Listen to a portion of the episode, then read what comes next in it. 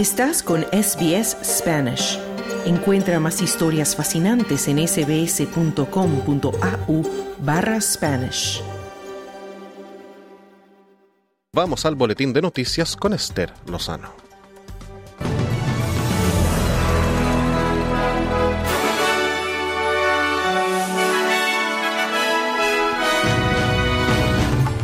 El primer ministro dice que el Día de Australia es una oportunidad para reflexionar mientras miles de personas se reúnen en distintas ceremonias por todo el país. Los pueblos indígenas organizan eventos para lamentar el impacto de la colonización en las culturas de las primeras naciones. Y Colombia pide ayuda a la Organización de Naciones Unidas ante desastre natural por incendios forestales. Estos son los titulares del viernes 26 de enero.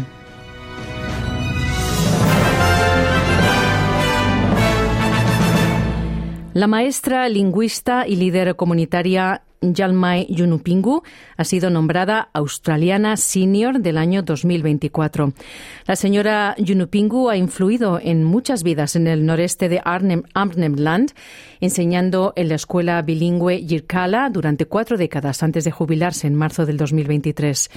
Desde su jubilación, esta mujer de 68 años ha estado enseñando a la siguiente generación sobre sanación tradicional. La señora Yunupingu dice que ayudar a su comunidad siempre ha estado al frente de su trabajo.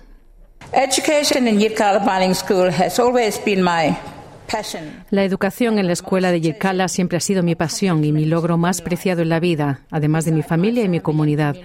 Cuando era joven tenía curiosidad por saber a dónde me llevaría la educación. Me inspiraron los maestros y mis líderes, pero durante todos estos años nunca esperé convertirme en profesora lingüista, decía la señora Yunupingu, australiana senior del año. Y los científicos Georgina Long y Richard Scollier fueron premiados como australianos del año por sus contribuciones al tratamiento del melanoma. Y la nadadora Emma McKeon fue reconocida como la australiana joven del año. Ampliaremos toda esta información en el programa. Y miles de personas se han reunido en ceremonias en todo el país para conmemorar el Día de Australia. Grandes multitudes se reunieron en Bondi Beach, en Sydney, al amanecer, para una ceremonia indígena de reflexión y purificación con humo, mientras que en Melbourne la gente asistió al servicio del amanecer del día de la invasión. En Canberra, cientos de personas, incluidos políticos y recientes galardonados con el Premio Australiano del Año, se han reunido para una ceremonia de ciudadanía. El primer ministro, Anthony Albanese, estuvo presente en esta ceremonia y elogió el Día de Australia como una oportunidad para reflexionar. Australia Day is our chance to pause and reflect el Día de Australia es nuestra oportunidad de hacer una pausa y reflexionar sobre todo lo que hemos logrado como nación, todo lo que hemos creado, construido y aprendido a través de todos los altibajos de nuestra historia, los grandes desafíos que hemos enfrentado, las profundas oportunidades que hemos aprovechado, las duras pruebas, lo hemos superado juntos, todo lo que nos ha hecho ser quienes somos, decía Albanesi. Y los indígenas australianos han realizado eventos en toda Australia para lamentar el impacto de la colonización y celebrar la longevidad y resistencia de las culturas de las primeras naciones.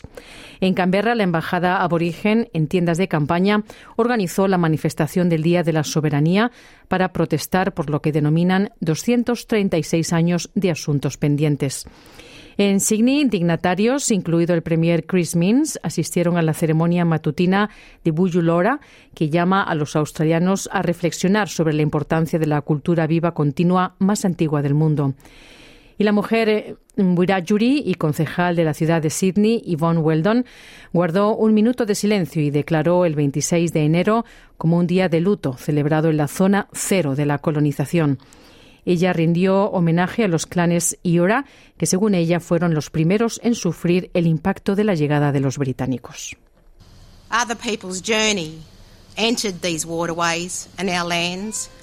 El viaje de otras personas llegó a estas vías fluviales y a nuestras tierras con palabras, creencias y armas extranjeras, no para compartir, sino para controlar, para tomar mediante la brutalidad el comienzo de la devastación a través del genocidio, la enfermedad y el trauma, la creación de ciclos que continúan hoy aquí, decía la concejal de Sydney, Yvonne Weldon. Y miles de manifestantes están asistiendo a las manifestaciones del Día de la Invasión y del Día de la Supervivencia en toda Australia. Los manifestantes en Melbourne se reúnen ante el Parlamento Estatal hoy en lo que los organizadores describen como una de las manifestaciones recurrentes más antiguas del mundo. Y la principal manifestación de Sydney comenzó en Belmore Park antes de dirigirse a Victoria Park. Los organizadores piden que se ponga fin a las muertes bajo custodia, que se ponga fin a la discriminación en materia de vivienda y atención sanitaria, entre otras reivindicaciones. Uncle Bill Nicholson, un anciano burungeri de Melbourne, dice que es un día emotivo.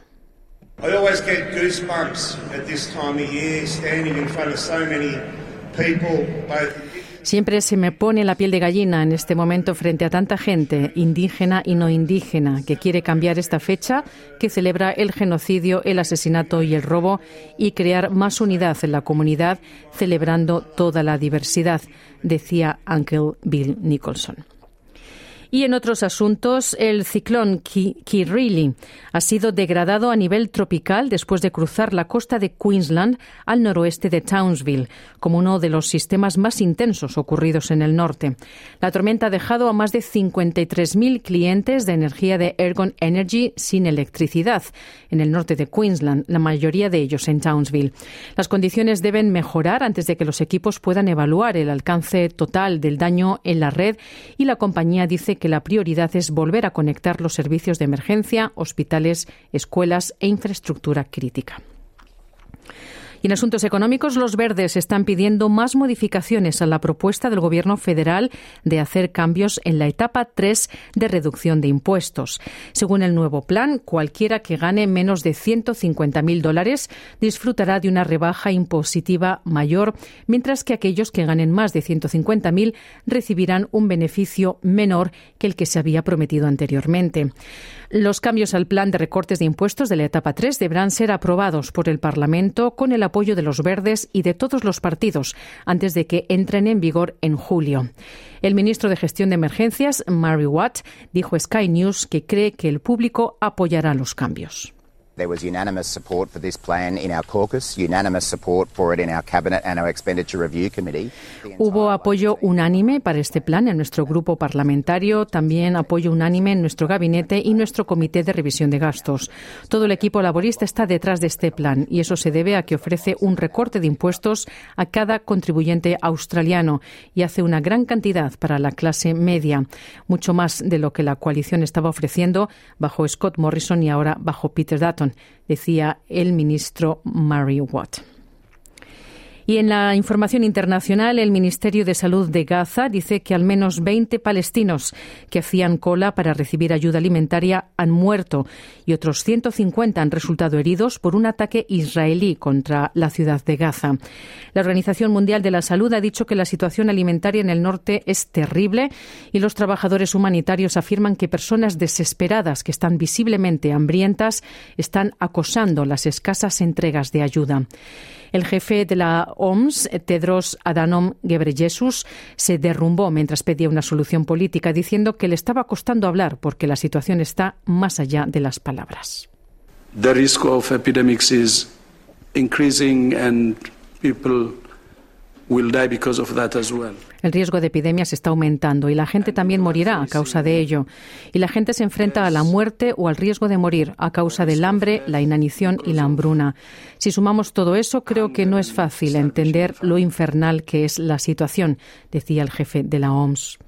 Y el representante de Israel, Walid Gabdan, respondió diciendo que la comunidad internacional ha decidido no preocuparse por los rehenes israelíes que aún se mantienen cautivos en Gaza y eso representa un grave fracaso moral. Se cree que todavía hay más de 130 rehenes en Gaza capturados por Hamas desde el 7 de octubre. Y Latinoamérica, Colombia pidió el jueves ayuda a los países miembros de Naciones Unidas para extinguir los incendios forestales que azotan varias regiones del país. El gobierno de Gustavo Petro ya había declarado el miércoles desastre natural. Un total de 31 focos estaban activos el jueves en cinco regiones del país. Al menos tres arden en la cadena montañosa que rodea Bogotá, ahogando en humo a la capital, lo que afectó la operación del aeropuerto internacional y llevó a algunos colegios a cancelar las clases presenciales. La ola de incendios está relacionada al niño, un fenómeno asociado al aumento de las temperaturas en todo el mundo. Desde el 3 de noviembre ha habido más de 300 incendios forestales en Colombia.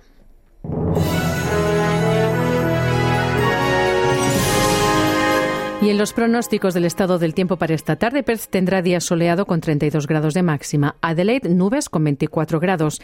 Melbourne, posibles lluvias y 22 grados. Canberra, posibles lluvias y 28 de máxima. Brisbane, nubes y claros y 33 grados. Sydney, viento y sol con 38 de máxima. Y Wollongong, nubes y viento con 34 grados. Hasta aquí el boletín de noticias de SBS Audio. Te invitamos a continuar en sintonía para no perderte nuestro programa. Mañana otro boletín a la una. Muy buenas tardes.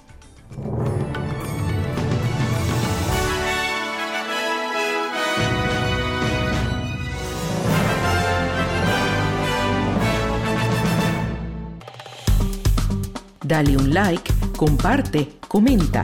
Sigue a SBS Spanish en Facebook.